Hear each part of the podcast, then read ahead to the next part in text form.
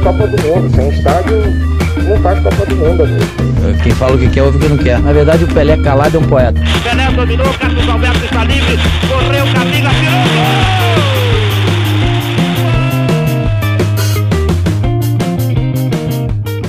Dia, boa tarde, boa noite, boa madrugada para você. Eu sou Rafael Moraes, estou chegando com mais um episódio do Cornetas, o Cornetas número 2, nosso segundo episódio, dia 27 de abril de 2020. Seja bem-vindo ao nosso podcast. Eu, Rafael Moraes, Bruno Araújo, Carlos Henrique, Paulo Vitor, o PV. Estaremos com você semanalmente, todas as segundas-feiras, na sua plataforma de podcast preferida. Hoje nós vamos dar continuidade ao programa de estreia, vamos continuar debatendo o impacto do coronavírus sobre o esporte mundial. Mas antes, Carlos Henrique, tá por aí? Olá, Rafael. Olá, amigos corneteiros. Estamos aqui, apostos. Eu pensei que você ia me chamar de outra coisa, cara. Já ia dar uma corneta para você aqui. Mas vamos lá, você ouviu aí essa vinheta no finalzinho? Tem uma narração de um gol, né? Lembra desse gol de quem foi? Consegue descrever pra gente? Consigo. Gol do capita Carlos Alberto Torres, do Tri de 70, melhor seleção que eu vi jogar em tape, obviamente, né? Eu vi jogar em todos os tempos. Aí quer dizer que você assistiu pela segunda vez, né? Tava passando agora. Inclusive tá numa moda, né? De reprisar jogos do passado sem futebol na TV.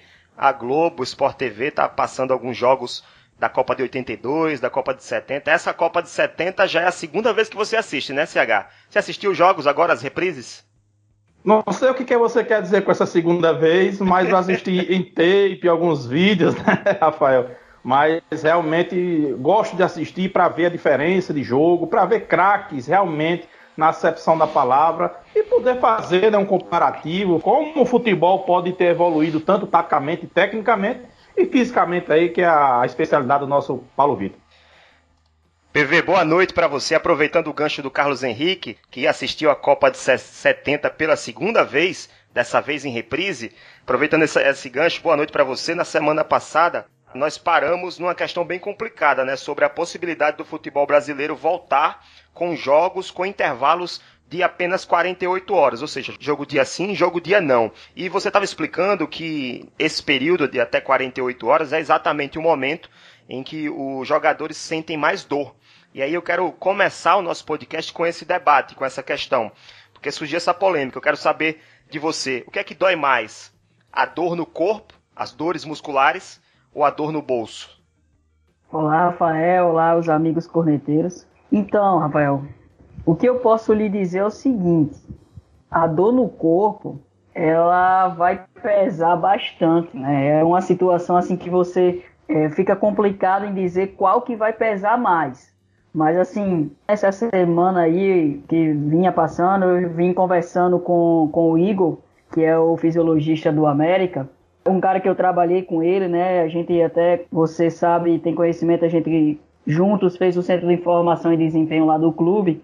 E aí, entrando em discussão com ele, a gente chegou num fator, né, que não só a questão da qualidade de jogo, provavelmente ela vai cair, né, numa situação de 48 e 48 horas, além das lesões, mas também um, um fato que vai além do futebol, que é a questão da imunidade a imunidade do atleta. Quando você está atuando em 48, 48 horas, você não consegue recuperar né, fisicamente, você não consegue recuperar mentalmente aquele atleta. E aí vai entrar a questão até para essa situação da pandemia, porque a imunidade baixa né, do atleta, eles voltando aos treinos, voltando aos jogos, e ah, pode entrar numa situação pior, que é uma situação de ser infectado e de transmitir esse vírus de uma forma no contato do jogo, no contato dos treinamentos. Então, assim, é uma situação bem complicada que tem que ser analisada, porque, como eu falei, não é uma questão só de jogo, mas é uma questão que pode até piorar a situação da pandemia.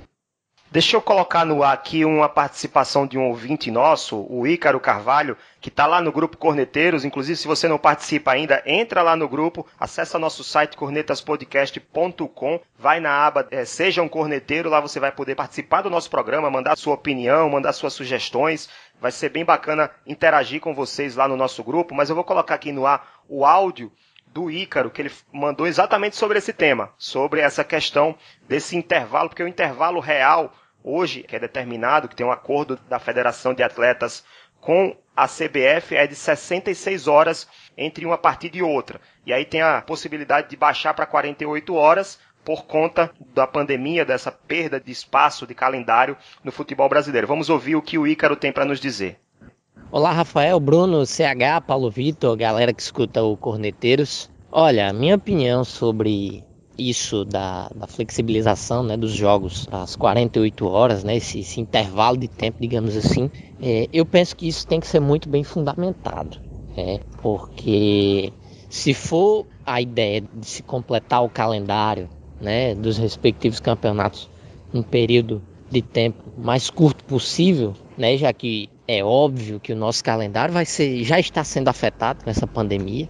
Né? A gente não sabe se os estaduais vão voltar, como vão voltar, como é que o Campeonato Brasileiro vai ser. Então, se a ideia for acelerar o, o calendário para que a gente termine o ano fiscal de 2020 em 2020, eu acho que isso tem que ser muito bem fundamentado, né? E, e não é com base em achismo, sabe, em, em decisões de tribunal, nada disso. Eu acho que isso tem que ser muito bem fundamentado entre profissionais médicos, fisiologistas, os preparadores físicos, porque se já existe uma, uma, uma questão aí de, de, um intervalo de 72 horas, é porque ela está fundamentada em várias situações. Né? O jogador de futebol ele tem toda uma parte física que desgasta a questão da viagem, né? Como é que vai ser isso? O cara que joga no Rio Grande do Sul no domingo à noite para ter que jogar 48 horas depois no Rio de Janeiro, né? A questão do clima também, nosso país é um país tropical tem muitas diferenças, né, nesse sentido. Eu acho que se isso for acontecer, tem que ser muito bem fundamentado e muito bem é, discutido entre as autoridades, entre todo o pessoal. Não pode ser uma decisão baseada em achismo, querendo acelerar um calendário que todo mundo já sabe que vai ficar deficitário. Né? O calendário pode se esticar, né? não é culpa de ninguém isso. Essa pandemia veio e a gente tem que tratar tudo da melhor forma possível, inclusive o nosso esporte mais popular do país. Bruno Araújo, para você, dor no corpo ou dor no bolso? O que é que pesa mais? Olá, meus queridos corneteiros. Rafael, acho que é aquele falso dilema. Não tem como você avaliar essa questão econômica e a questão da saúde dos atletas. Sem atleta, não tem esporte. Então, a preservação da integridade física dos profissionais ela é fundamental para que a gente possa ter as competições realizadas de forma consistente, com alta qualidade, com primor técnico. Se a gente entrar nessa discussão, nesse debate é, que tem acontecido inclusive na sociedade, em relação à atividade econômica funcionar ou se preservar vidas, as pessoas precisam vir antes de tudo. Então eu acho que não cabe essa discussão. Ela foge um pouco da lógica, da racionalidade, quando a gente tenta dissociar uma coisa da outra. Só lembrando sobre essa informação do, desse intervalo de 48 horas, citar qual foi a fonte. No Globo Esporte Nacional tem uma entrevista do presidente da Federação de Atletas da FENAPAF, o Felipe Augusto, que é daqui de Natal, inclusive. O título da notícia é o seguinte: Federação de Atletas acena a CBF com intervalo mínimo de 48 horas entre jogos para manter empregos. Então, a proposta é essa: se precisar 48 e 48 horas. Alguns jogos, não todos os jogos, digamos, um time jogou no intervalo de 48 horas essa semana, na semana que vem ele não jogaria após 48 horas. Eu acho que isso também tem muito a ver com o deslocamento, Rafael. Quando você vai realizar jogos eventualmente numa mesma localidade, numa região muito próxima, o fato de você não ter um longo deslocamento, um sono quebrado, esse tipo de situação, aí o Paulo Vitor pode falar sobre isso muito melhor do que eu, mas eu acredito que o desgaste acaba sendo um pouco menor. Isso possibilitaria talvez um tempo de recuperação um pouco mais curto.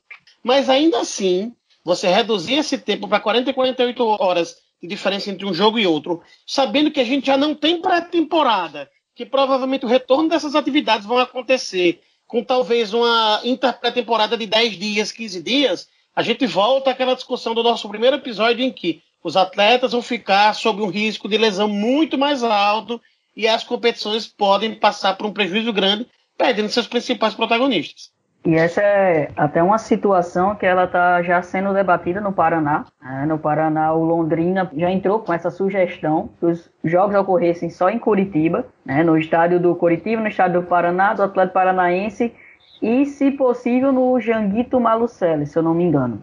Né? Eles entraram com essa situação que aí você tiraria a viagem, eles ficariam hospedados em hotéis esses hotéis é, teria todo tipo de prevenção, toda a situação, certo? Então, assim, é uma situação que, que eles estão dando como sugestão. Mas, assim, é, mesmo assim, trazendo para a situação da 48 horas, é preocupante, né? Não só nessa situação de lesão física, lesão muscular, mas essa questão da imunidade, que como é, Bruno falou, né? Na questão de se você não tem um atleta, você não tem um jogo. Então, como é que você vai pensar na dor no bolso se você vai lesionar o atleta e não vai ter jogo de qualquer jeito, né? Pode ser que tenha jogo, mas com atletas reservas que teriam que entrar, outros que teriam que ser utilizados, isso ia cair no entretenimento para as pessoas assistirem. Então, de qualquer jeito, vai influenciar um e outro. A dor no bolso e a dor no corpo, ela tá ligada, relacionadas. E só para complementar, Rafael e amigos, é, rapidamente, falar um pouquinho da dor no bolso e também a questão logística, né? Porque, digamos, se no Paraná o Londrina está com essa sugestão, ok, vamos poupar os jogadores de viagens. Mas o Curitiba, o Paraná e o Atlético Paranaense vão ter vantagem, porque eles não vão ter deslocamento nenhum, não vão ter custos com hospedagem. Quem vai bancar isso? E outra, digamos, um jogo Cascavel e Toledo vai ser déficit em cima de déficit no, no estádio Curitiba. Tem pouca torcida é, do Cascavel, do Prudentópolis, quem quer que seja, lá em Curitiba, né? Então, a questão de bolso também, o pessoal lá precisa avaliar muito bem essa questão, que são duas coisas bem distintas, uma depende da outra, obviamente. Para quem será essa primeira corneta aleatória? Tá preparado, PV?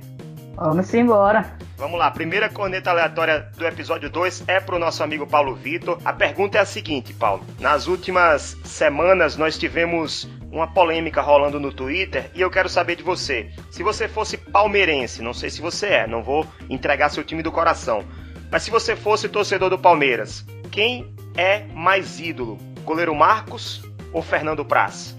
Olha, é uma situação assim, se você for olhar pela idolatria em campo, eu acredito que muito da torcida ela leva para o que, ele, que o atleta faz em campo. Para mim é o Marcos. Para mim é o Marcos que ele muito mais história do que o Fernando Praz, muito mais títulos, muito mais é, situações que fizeram a torcida do Palmeiras é, ser feliz, né, com os resultados. Então, para mim é o Marcos. Não tem nem o que discutir, pessoal. Marcos, em relação ao Palmeiras, ele é muito maior do que acredito qualquer outro goleiro da história do Palmeiras. Talvez seja um dos maiores ídolos da história do clube, não só goleiro. Marcos ele teve o protagonismo na seleção brasileira, ele teve o protagonismo com a camisa do Palmeiras, ele respeita muito a instituição até hoje. Então, sinceramente, essa é a famosa polêmica vazia. E as ações fora de campo, por exemplo, o que os jogadores fazem fora das quatro linhas, elas interferem nessa relação torcedor-ídolo, Carlos Henrique? Por exemplo, o que Neymar andou fazendo por aí, o que as pessoas que Neymar andou apoiando, o próprio Marcos andou apoiando também alguns políticos que venceram eleições. Isso também interfere? Ele pode deixar de ser ídolo por conta disso, na sua opinião? Bastante, Rafael, bastante porque às vezes as pessoas elas também olham o extracampo, né? Eu não vou negar que Marcos foi um grande jogador, um grande vencedor, que Neymar é um craque de bola, não é? Que Cristiano Ronaldo é um cracaço, um gênio, Messi, mas as atitudes fora de campo também contam bastante para que haja uma sinergia, haja uma simpatia da torcida, não é? É, não adianta você ganhar tudo, mas você fora de campo, você é um mau caráter, é um cara que não dá atenção ao seu torcedor, um cara que age de forma totalmente equivocada. Né? Então eu acho que um pouco de cada, do extracampo e de dentro de campo, faz jus sim a formar um ídolo, né? Formar um ídolo. Se a gente for falar só dentro de campo, aí sim, um jogador pode ser considerado super ídolo ou maior da história, até em alguns casos. Mas o extracampo conta muito e muito da antipatia que o Neymar tem hoje em dia, falando em outro ídolo, né? É por conta de suas atitudes extracampo, embora a gente não tenha a menor condição de negar que ele é um grande jogador de futebol e que já está na história do nosso esporte aqui no Brasil, né? E só para complementar essa fala né, do extracampo, trazendo para análise de desempenho, né? É sempre importante falar que quando a gente vai analisar o jogador, trazendo na análise de mercado, o extracampo ele tá dentro disso, é avaliado o que eles fazem nas redes sociais, toda a situação é, de, do que ele fala. Então tudo isso está ligado também, né? Dentro da análise de mercado quanto na idolatria. Exatamente, Paulo Vitor. Não dá para dissociar o que o cara faz fora do que ele faz dentro, mas é sempre importante deixar claro: o que ele faz dentro de campo sempre vai pesar muito mais do que ele faz fora. A gente tem exemplos diversos aí no futebol brasileiro de jogador que arrebentava dentro de campo e fazia uma série de coisas fora dele, mas que resolvia jogos. Então, a maior parte da torcida está preocupada é com o título, está preocupada é com o gol, está preocupada em comemorar as vitórias do seu time. Não estou dizendo que uma parte não esteja correta em avaliar esse extracampo também. Mas dentro de campo, meu amigo, é bola na rede. Vamos dar prosseguimento ao nosso Cornetas número 2. Eu queria abordar também, pessoal, nossos amigos cornetas. Eu quero abordar também outras modalidades esportivas, falar sobre soluções, alternativas, situações de algumas outras modalidades mundo afora. Vamos começar por você, Bruno. O que é que você conseguiu levantar de outras modalidades esportivas? Olha, tem alguns fatos curiosos. A NFL, que é o campeonato de futebol americano, eles estão organizando o draft, que é aquela seleção de jogadores que vão entrar nos principais times. Eles vão fazer esse ano de forma virtual. Estava previsto um grande evento em Las Vegas para acontecer agora em 2020, e isso vai ser feito por videoconferência. Então, é uma transição importante, num momento importante. Não vamos deixar de realizar esse draft, essa seleção de atletas, essa promoção de jogadores de um nível para esse nível de excelência que é a NFL, mas isso vai acontecer. Uma outra coisa que está sendo feita também, Rafael e Carlos Cornetas, na Fórmula 1 vai haver algumas mudanças consideráveis. É, as duas primeiras provas provavelmente serão realizadas no mesmo país, vão ser na Áustria. Há uma possibilidade também de você ter duas provas em Silverstone, na Inglaterra, que há um risco apesar de não ter sido aventado oficialmente, já corre a possibilidade de o Brasil não ter realizado a competição em Interlagos em função da logística complicada que seria para trazer tanta gente para cá. Mas a ideia é que a Fórmula 1 realize sim as provas, limitando a quantidade de profissionais que vão ter acesso. Os profissionais credenciados passariam a fazer testes, eles ficariam todos no mesmo hotel, em hotéis específicos em que eles sairiam exclusivamente para o ambiente de prova, para o ambiente de treino, depois retornariam para esses hotéis. Então, eles estão tentando encontrar alternativas para garantir que as competições possam ser retomadas em determinado momento, mas de uma maneira ainda de ambiente controlado. Duas questões que eu quero levantar também.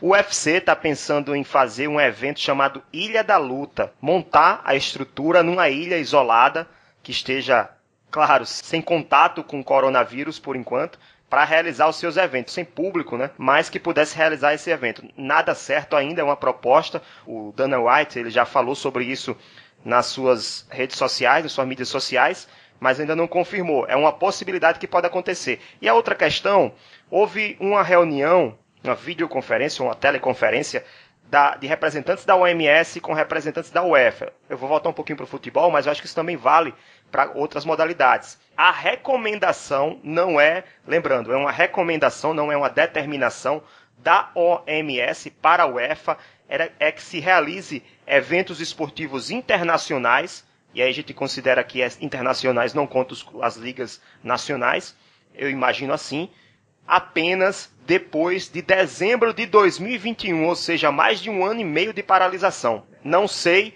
até que ponto isso é possível, se as entidades esportivas, se os clubes vão suportar uma parada tão longa como essa. Mas, por exemplo, Olimpíadas, Copa América e a Eurocopa foram transferidas para 2021. Mas a recomendação da OMS nem é que aconteça em 2021, só em 2022. Não sei até que ponto isso vai ser levado de fato a execução pelas entidades esportivas de todas as modalidades. Bruno. Uma das vantagens da Copa do Mundo do Catar é que no calendário dela, ela já vai ser realizada normalmente no final do ano de 2022.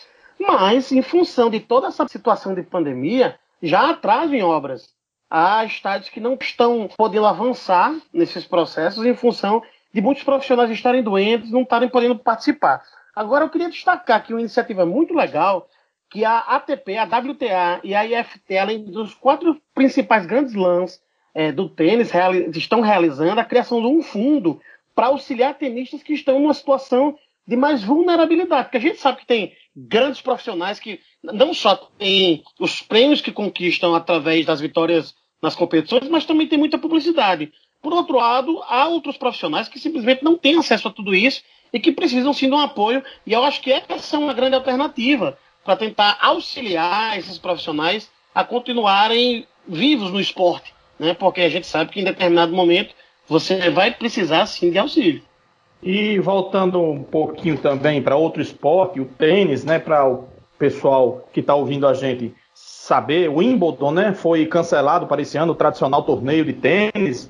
Eles acharam uma forma de diminuir né, a, o prejuízo financeiro, né, diante também, já que o Bruno aí falou de tênis, eles vinham pagando seguro anual em caso de pandemias, de problemas é, que, a, que acometesse o mundo todo e tivesse que fazer alguma paralisação, né, eles estavam pagando 2 milhões de dólares anuais desde 2003, a, a Federação de Tênis, a ATP, né, é, para um seguro. Né? E aconteceu, infelizmente, essa pandemia e eles vão receber cerca de 722 milhões de reais. Né? Não chega ainda ao valor que eles iam receber é, em termos de merchandising, de público, de produtos vendidos, né? É, transmissões televisivas, que seria na casa de um bilhão e meio, mas pelo menos reduziu em 50% o prejuízo, na verdade, é, com o tênis. Né? E o mesmo está acontecendo com outras modalidades, algumas estão até cancelando, como aqui no vôlei do Brasil, está né? Tá cancelada toda a temporada de vôlei nacional, o basquete né, também está discutindo isso. Né, o time do Pinheiro já colocou, está é, se reunindo para fazer a proposta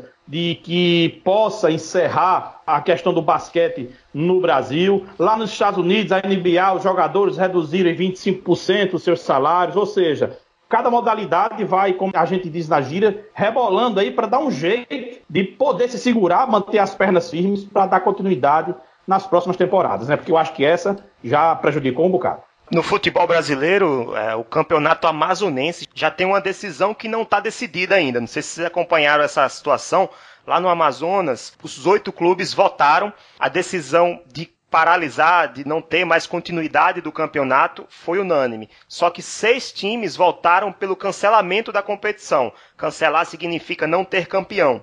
Inclusive o que ganhou o primeiro turno, que foi o Manaus. O Manaus. Manaus, inclusive, a cidade de Manaus que está numa situação bem difícil. Uma das cidades brasileiras que mais tem casos de coronavírus nesse momento. E dois clubes, que foi o Amazonas e o Penharol, é, votaram por encerrar. Encerrar significa acabar o campeonato, mas definir um campeão sem finalizar a competição. E aí a polêmica é: o Manaus venceu o primeiro turno e o Amazonas liderava o campeonato geral em pontuação e o Penharol o terceiro colocado. O Penharol estava conquistando vaga na Série D do Campeonato Brasileiro. Os dois times que votaram por definir o campeão são exatamente o que estava na liderança e o que estava se beneficiando com a classificação para o Campeonato Brasileiro. Então essa polêmica continua lá. Então, nos próximos capítulos, eu acredito que isso vai passar a acontecer em vários estados, em vários campeonatos, porque quanto mais a gente demorar para voltar a ter competições, mais difícil vai ser para definir a continuidade dos estaduais, Bruno. Só um acréscimo ao que você está trazendo, Rafael, dessa situação é, do Campeonato do Amazonas. As equipes e as federações têm se reunido. A Federação Gaúcha realizou uma primeira reunião para começar a discutir a retomada. Eles já estão sinalizando a criação de alguns protocolos, mas essas competições ainda não têm data para retornar. O Piauiense já iniciou esse debate, o Campeonato Paulista iniciou esse debate, mas eu acho que tem alguns pontos comuns. O primeiro deles, a questão da reposição de atletas muitas equipes tiveram que liberar jogadores do elenco, liberar seus elencos por completo. Então, isso vai ser uma dor de cabeça enorme para esses clubes conseguirem, numa situação de crise econômica, repor seus jogadores. A questão de jogos com portões fechados, a questão da limitação de profissionais no ambiente em que essas competições vão ser realizadas, além dessa questão da pré-temporada, né, de 10, 15 dias, que ela precisa inevitavelmente acontecer, porque é aquela coisa, treino é treino, jogo é jogo, mas imagine treino em casa e treino com a equipe de fisiologistas, toda aquela equipe de preparadores, é completamente diferente de um trabalho isolado em casa, né? Carlos Henrique Oliveira, você achou que iria escapar desse programa, né? Que não ia ter corneta para você. E eu escondidinho aqui, rapaz, olha. Tem uma pergunta especial. Vamos lá. Corneta aleatório para Carlos Henrique, o CH, o galinho da Pajussara.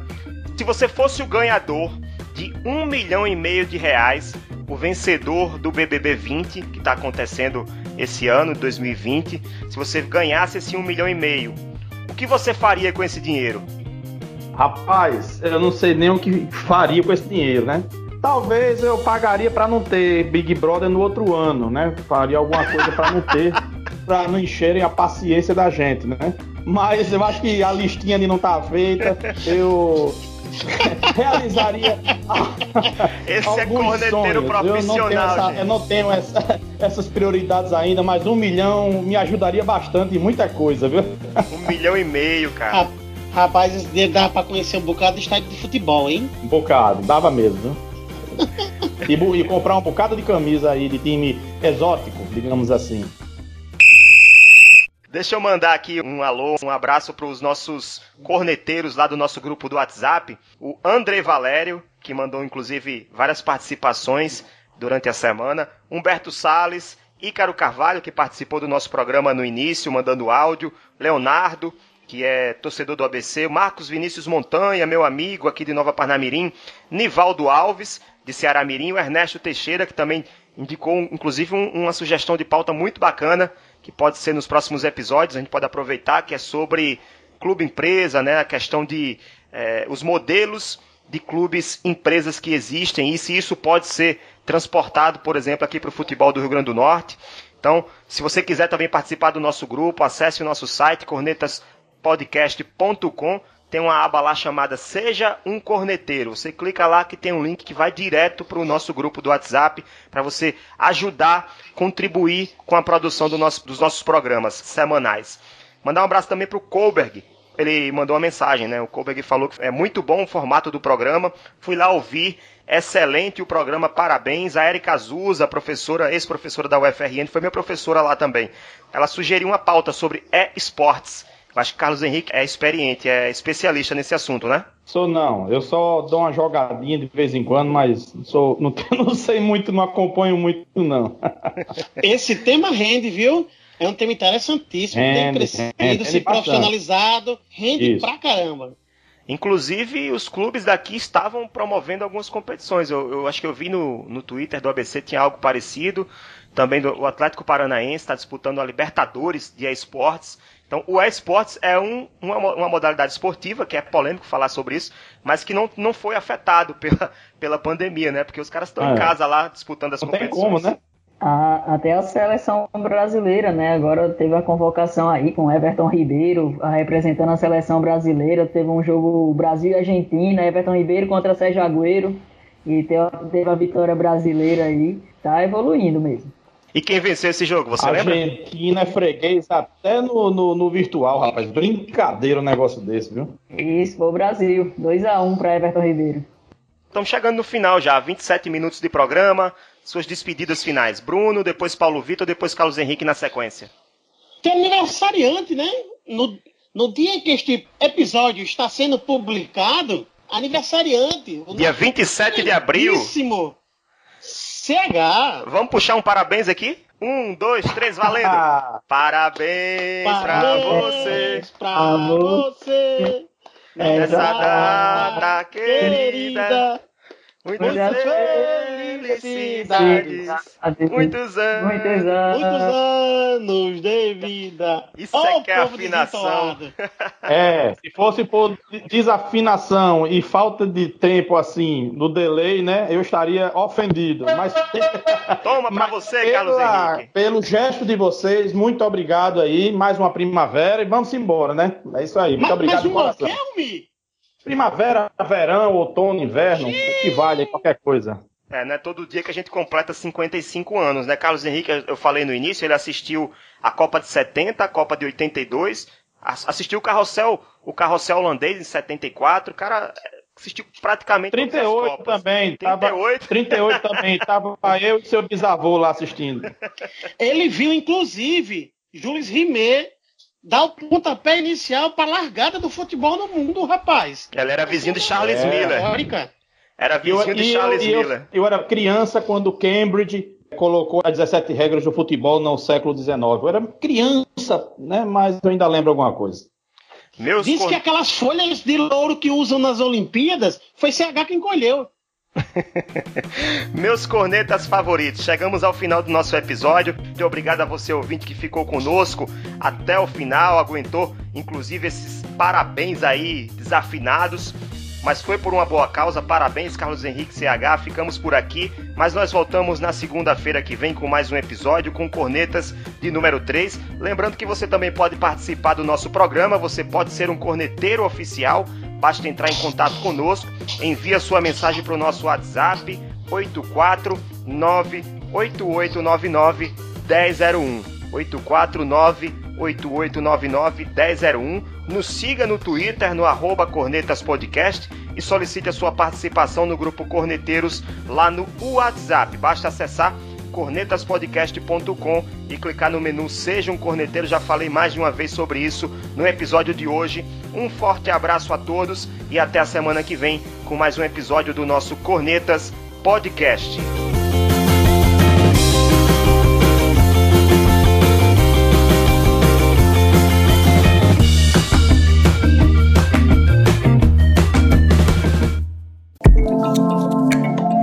Este podcast é produzido por Play Áudio Rádio Intor. Play Áudio Rádio Intor.